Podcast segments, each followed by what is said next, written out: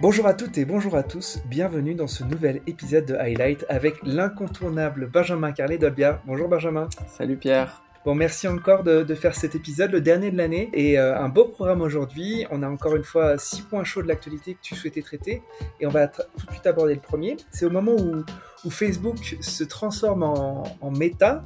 Il y a tout un, un grand vent de, de, publications et, pas mal de, spéculations autour de ce qu'est le metaverse. Et toi, tu as voulu euh, justement traiter l'inclusion euh, du sport dans le metaverse ou euh, de metaverse dans le sport. Est-ce que tu peux nous expliquer ce que tu voulais traiter ici? Bah, je voulais traiter plusieurs points, on va dire, d'actualité qui existent par rapport à ce sujet, parce qu'on voit qu'il y a beaucoup de gens qui bougent, Nike, Adidas, on voit des équipes de NBA, des grandes équipes de football européen qui annoncent la création d'un euh, euh, métaverse sport et de leur propre métaverse. Et donc, euh, bah, je trouvais que c'était bien de, de faire un point sur ce que ça pouvait donner pour le sport.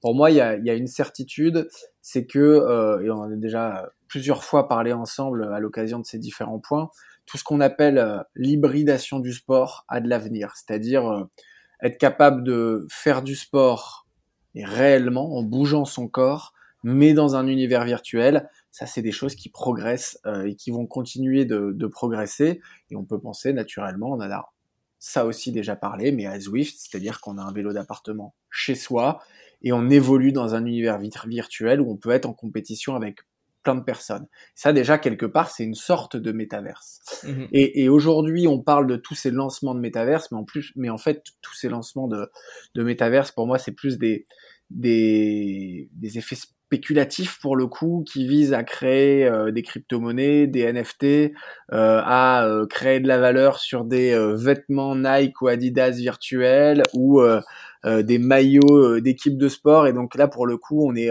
on est presque dans une sorte de spéculation boursière pour moi par rapport aux métaverses du sport qui sont créés.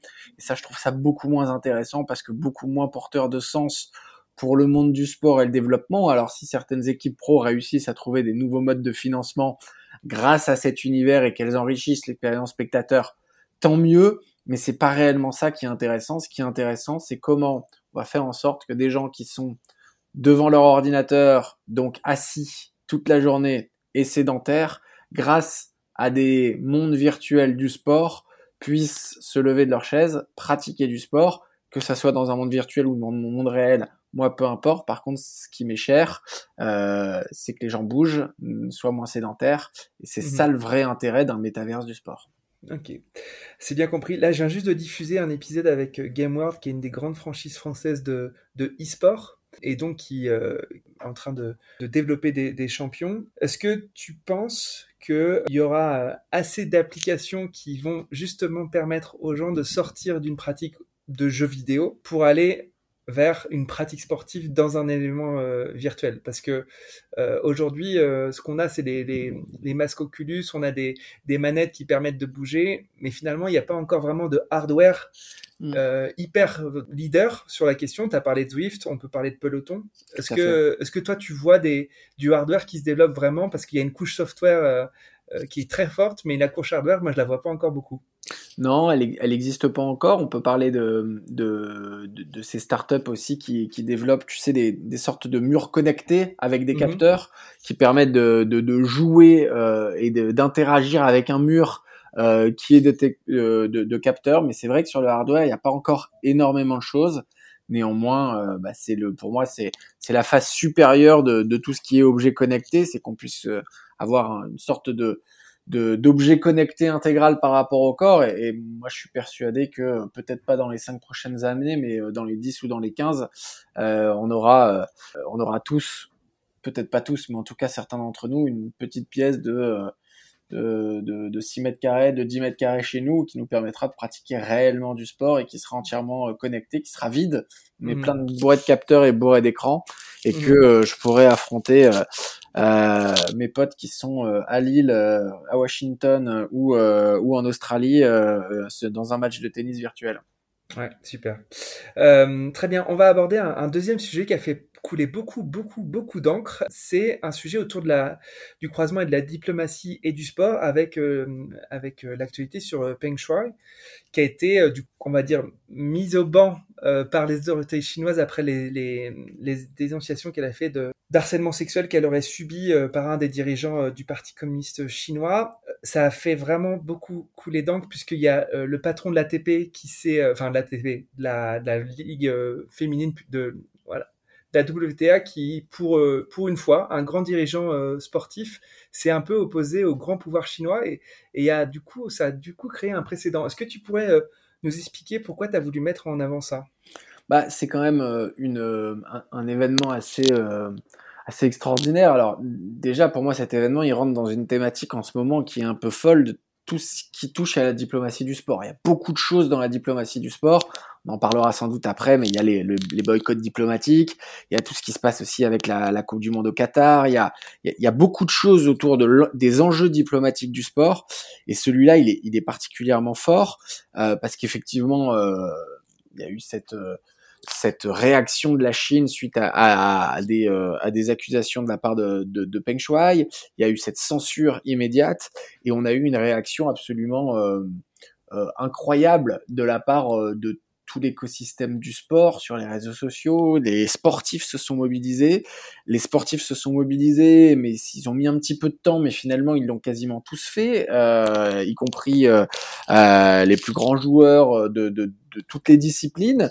Et donc, euh, et donc ils ont obligé la Chine à réagir, alors qu'obliger la Chine à réagir, déjà c'est pas simple mmh. dans un premier temps. C'est-à-dire que les premières les, les, premières conférences de presse, c'était il n'y a pas de sujet, circuler, il y a rien à voir finalement, il y a eu une réaction qui, est, qui a été obligatoire. Cette réaction, elle s'est faite aussi par le monde du sport, parce que la réaction qu'il y a eu, c'est que euh, Peng Shuai a discuté en direct avec, euh, avec Thomas Barr, le président du Comité international olympique, pour que ce qui permettait de prouver que euh, bah, qu'elle était euh, bien vivante euh, et qu'elle était en bonne santé, à défaut de prouver qu'elle était libre de ses mouvements. Mmh. Mais donc c'est le sport qui a créé lui-même euh, une tension diplomatique qui a obligé un État des plus puissants dans le monde, si ce n'est l'État le plus puissant, à sortir de la position qu'ils avaient décidé d'avoir. Et ils ont décidé d'en sortir par un lien avec le monde du sport. Donc ça, prouve toute la dimension que prend le sport. Et puis, euh, comme tu l'as très bien dit, le président de, de, de, la WTA, donc le circuit féminin de tennis professionnel, a pris euh, une décision qui est assez rare dans le monde du sport, parce qu'on est quand même sur un monde qui privilégie euh, la plupart du temps euh, l'argent et les intérêts financiers à toute autre considération.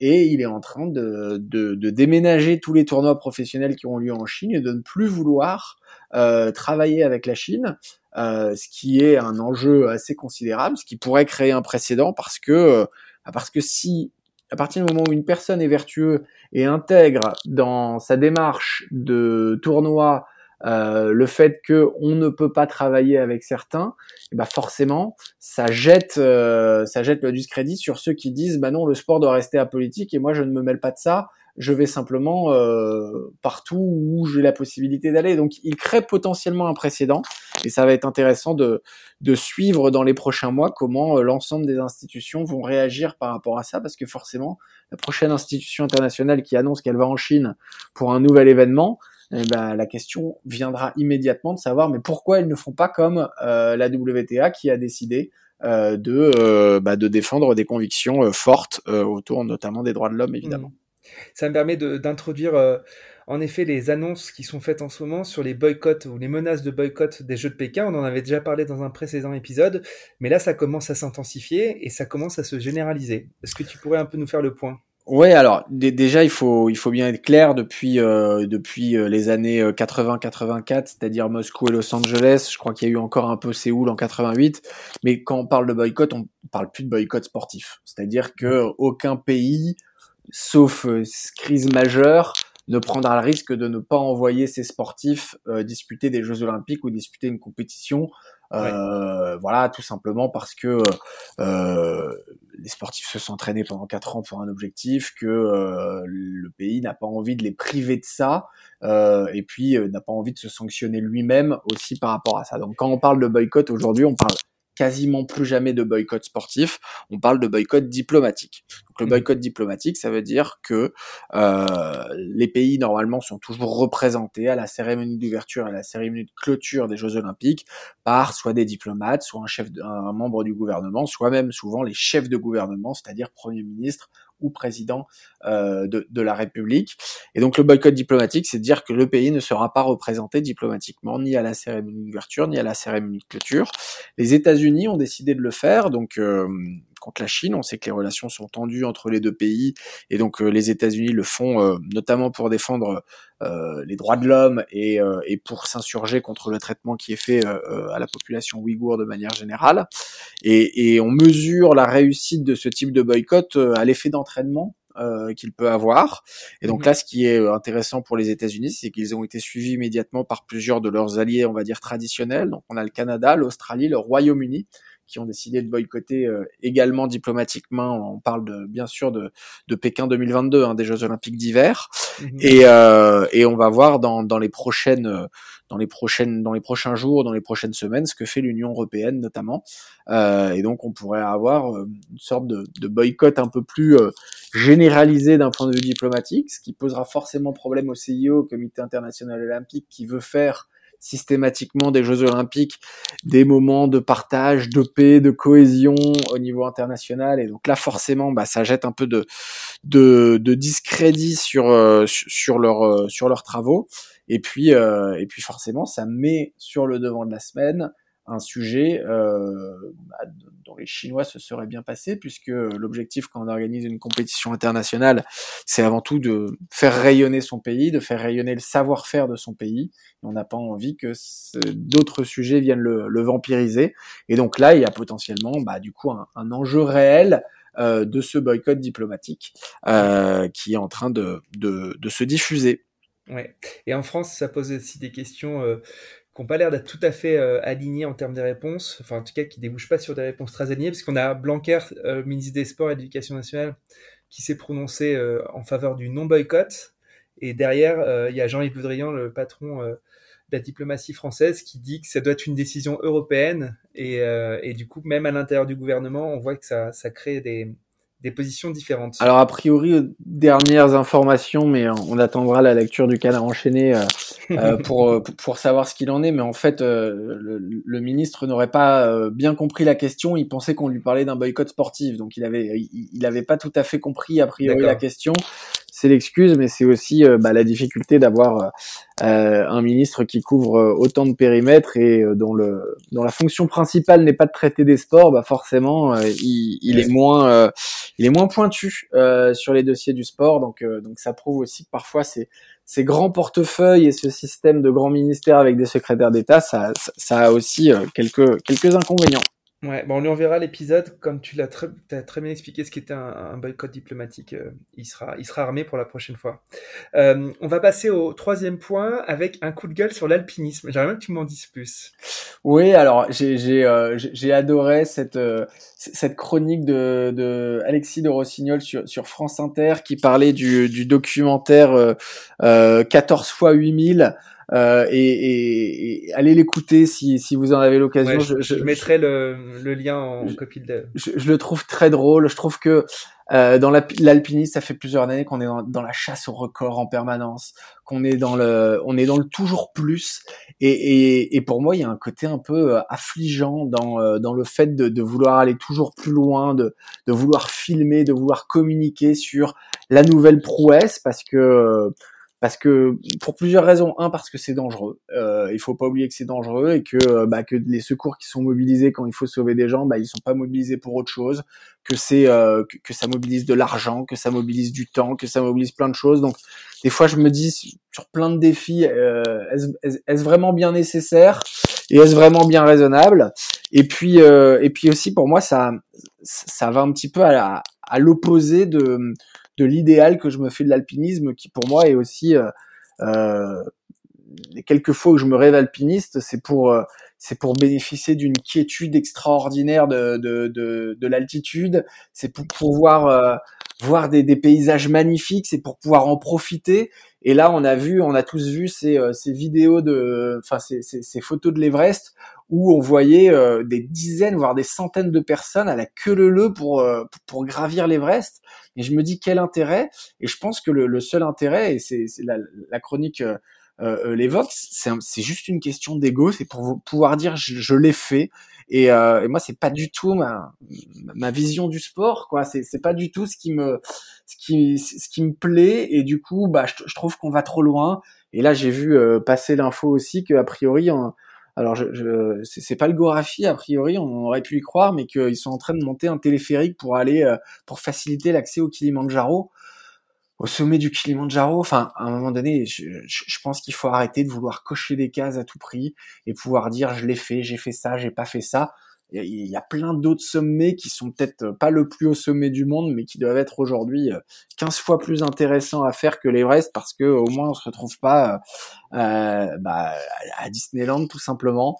Et donc, euh, donc voilà, j'ai vu ces, ces informations passer. C'est déjà cette, cette, cette, photo de l'Everest avec des avec tout, le monde à la queue leu m'avait avait vraiment peiné à un moment donné. Là, euh, j'ai vu cette info sur le téléphérique pour le Kilimanjaro, j'ai vu cette chronique et donc je me suis dit que c'était le bon moment pour dire que c'était vraiment pas ma vision de, de, de l'alpinisme, du sport et, et, et, tout ça. La chronique est très chouette et évidemment je la mettrai dans le, dans le post. On passe à un autre sujet qui tient particulièrement, particulièrement à cœur, pardon, c'est les études autour euh, de l'inclusion, en tout cas de, la convergence entre le sport et la santé. Il y a, des, il y a du nouveau, on va dire, euh, et, et, de nouveau, on montre les bienfaits du sport. Ouais, alors il y, en a une qui est très sérieuse, il y en a une qui, euh, qui, qui, qui, est plus amusante, mais euh, la, la, première, vous, l'avez peut-être vu passer ces, ces, dernières semaines, c'est une étude suédoise euh, qui montre, enfin qui démontre et qui prouve les effets anxiolytiques euh, du sport. Donc, euh, donc on savait que le sport était bon pour la santé, on, savait que que le sport était bon pour pour plein de choses de manière générale, mais là c'est prouvé que ça a des effets euh, très forts pour euh, non pas pour guérir, mais pour améliorer l'état des personnes euh, qui sont anxieuses, quand on sait que l'anxiété c'est quelque chose qui touche de plus en plus de personnes et, euh, et qui s'aggrave notamment ces dernières années avec tout ce qu'on a pu connaître en termes de, de crise sanitaire ou de confinement, bah, ça montre une nouvelle fois les bienfaits du sport et, et c'est la multiplication de ce type d'études, la médiatisation de ce type d'études qui amènera de plus en plus les professionnels de santé à prescrire du sport, à sur l'importance du sport. Et ça, c'est pour moi quelque chose qui est euh, qui est majeur et qui est déterminant. Donc, euh, bah, donc ravi de voir que mhm. que euh, les scientifiques continuent à se pencher sur ces sujets et que les résultats qui en sortent sont extrêmement positifs. Ok. Et puis la deuxième quand même. Ouais, la deuxième un peu plus rigolote. La deuxième un peu plus rigolote, c'est que il y, a, y, a, y, a, toujours eu un débat, en tout cas dans, dans mon groupe d'amis, il y a eu le débat de savoir si, euh, si quand on était en vacances et qu'on avait euh, un petit peu trop picolé la veille, comme ça peut arriver, euh, c'était bon d'aller faire du sport le lendemain. En tant que sportif invétéré, je ne me posais pas la question et et, et, et j'y allais. Et là, il y a, y a, certains articles qui sont sortis qui me permettent de post-rationaliser ma, ma, ma, ma, posture et mes décisions passées et qui tentent à montrer qu'effectivement, le sport euh, permet d'atténuer les effets d'une gueule de bois le lendemain d'une soirée un peu trop arrosée. Alors, c'est bien précisé qu'il faut pas faire du sport dans, un, dans la recherche de performance, mais qu'il faut bien faire du sport de manière modérée, un peu plus en mode décrassage. Euh, mais donc ça aussi, c'est un bienfait du sport. Donc, euh, donc euh, si, si, vous buvez un peu trop le, le 24 décembre ou le 31, le lendemain, même s'il fait froid, couvrez-vous bien et allez faire, allez faire un petit jogging. Ça, ça, ne vous fera que du bien. C'est clair. on avance un petit peu dans le programme du jour. bon, on a beaucoup parlé de la VAR dans le monde du foot, où c'est grosso modo un échec, un peu un échec quasi totale. Hein. je pense qu'à chaque fois, il y a une décision qui est remise en question et, on se pose encore la question de, de, la VAR. Mais là, tu voulais mettre en avant le fait qu'il y avait une technologie qui permettait euh, d'amplifier le spectacle sportif. Est-ce que tu pourrais nous la, détailler un petit peu? Ouais, alors c'est une technologie qui est en test, je crois, sur, euh, euh, une une coupe du Moyen-Orient où je, je, je, je saurais pas dire exactement où, mais en tout cas, il y a une technologie qui est en cours de test par la FIFA, qui est euh, une technologie qui permet de de trouver, enfin de, de, valider de manière instantanée le fait qu'il y ait hors-jeu ou pas, ou pas hors-jeu, grâce forcément à un système d'analyse vidéo et une intelligence artificielle qui est, qui est couplée à ça. Euh, et, et, pour moi, la VAR a été, euh, comme tu l'as dit, mais euh, euh, a démontré le, bah, tout ce que la technologie pouvait faire comme, euh, comme mal au sport. Euh, je sais que je j'aime bien, euh, j'aime beaucoup parler de sport et d'innovation, mais il faut savoir quand c'est un échec cuisant. Et pour moi, la VAR a été une catastrophe depuis des années. C'était pour moi un gâchis total. C'était un supplice euh, de pas pouvoir se réjouir après un but et devoir attendre que des euh, arbitres vidéo valides ou non valides et qu'en fait le lendemain il y avait toujours autant de, de contestations. Donc pour moi ça a été vraiment un échec cuisant. Et là je me dis que par contre si on atteint le stade supérieur de la technologie et qu'on peut avoir une aide technologique mais qui ne vient pas empiéter sur la qualité du spectacle parce que cette, cette aide technologique elle est instantanée et du coup elle permet bah, de se réjouir quand il y a but, parce que si l'arbitre ne lève pas son drapeau, c'est qu'il n'y a pas hors-jeu. Bah, là, ça va tout changer. Et là, on eh est sur de la technologie qui permet bien de respecter l'équité dans le sport. On sait que c'est une des grandes, euh, une des grandes raisons pourquoi on a toujours innové dans le sport, la recherche d'équité. Euh, c'est euh, les chronomètres de plus en plus précis. C'est le fait d'avoir des, des, des capteurs qui permettent de savoir qui a franchi le premier, qui, etc., etc. Donc, la technologie a toujours apporté au sport en matière d'équité.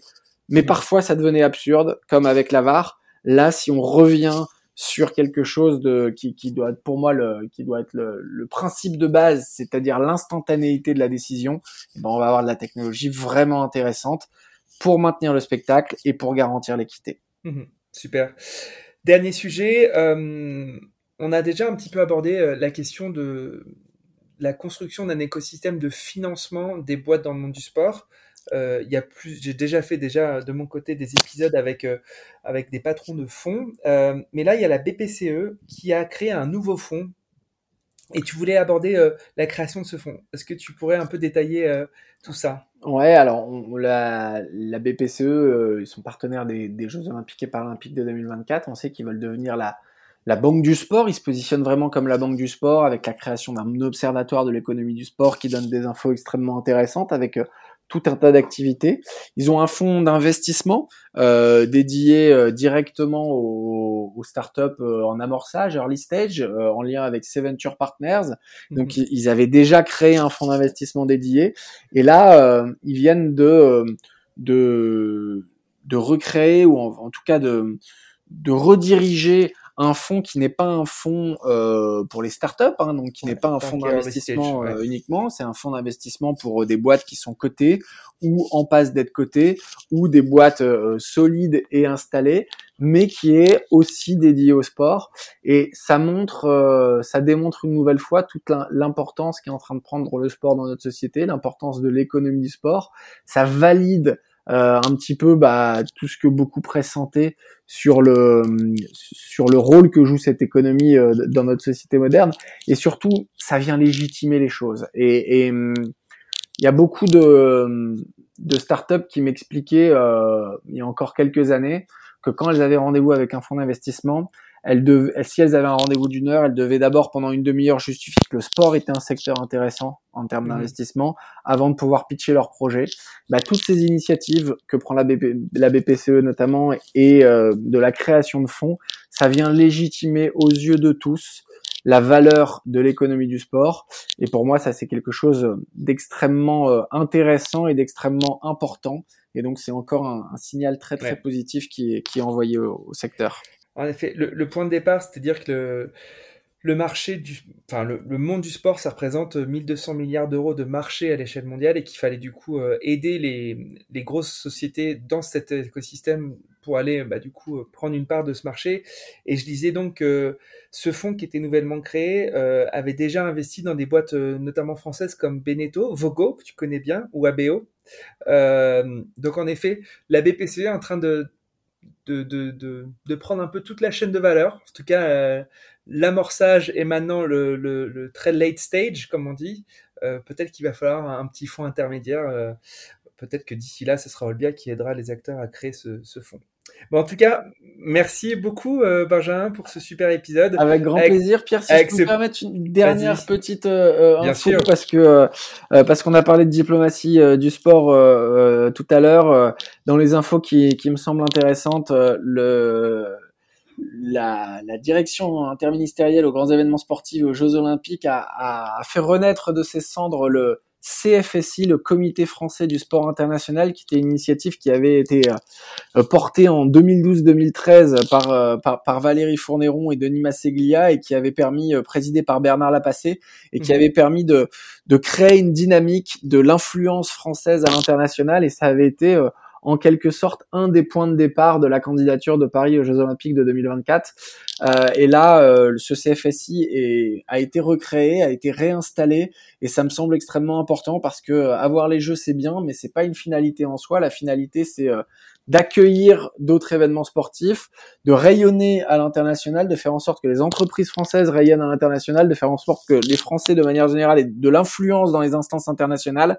Et donc ça me paraît euh, particulièrement intéressant et vertueux de relancer cette dynamique euh, à quelques années des Jeux et de profiter justement de la Coupe du Monde de rugby, de profiter euh, de ces Jeux olympiques et paralympiques pour euh, continuer à essayer d'asseoir la place de la France dans le sport international. Donc, euh, donc longue vie au CFSI.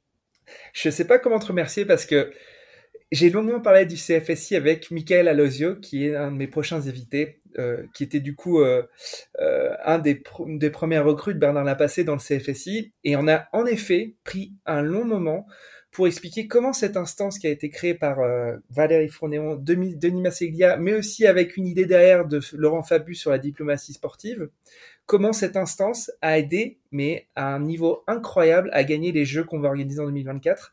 Donc ça, tu, me fais une parfaite, passerelle sur le, les prochains épisodes. C'était passionnant ce passage-là. Et en effet, euh, la relance de cette, de cette instance est, est, plus que primordiale, notamment au regard de ce qu'on voit aujourd'hui où la diplomatie sportive devient extrêmement structurante des relations diplomatiques tout court. Euh, donc euh, super, euh, super passerelle, super passe décisive, Benjamin, je te remercie. Tant mieux, parfait. Et, et, et puis on se revoit euh, très bientôt. Encore merci. Je te souhaite des bonnes fêtes de fin d'année. Avec grand plaisir, Pierre. Merci beaucoup. Bonne fête à toi également. Ciao. Merci d'avoir écouté Dream Team, j'espère que cette causerie vous a plu. Si vous souhaitez soutenir ce podcast, partagez-le à vos amis, mettez plein d'étoiles sur Apple Podcast ou sur Spotify. Mais surtout, parlez-en autour de vous, à vos amis passionnés de sport. Je vous assure que ça boostera le podcast. Vous pouvez aussi me suivre sur LinkedIn, sur Instagram ou sur Twitter en cherchant Dream Team Podcast. N'hésitez surtout pas à m'envoyer vos commentaires, à partager les épisodes en me taguant et bien sûr à me suggérer des invités. Pour amener le podcast le plus loin possible, j'ai besoin de vous. Encore merci pour votre écoute. On se donne rendez-vous à la prochaine coderie.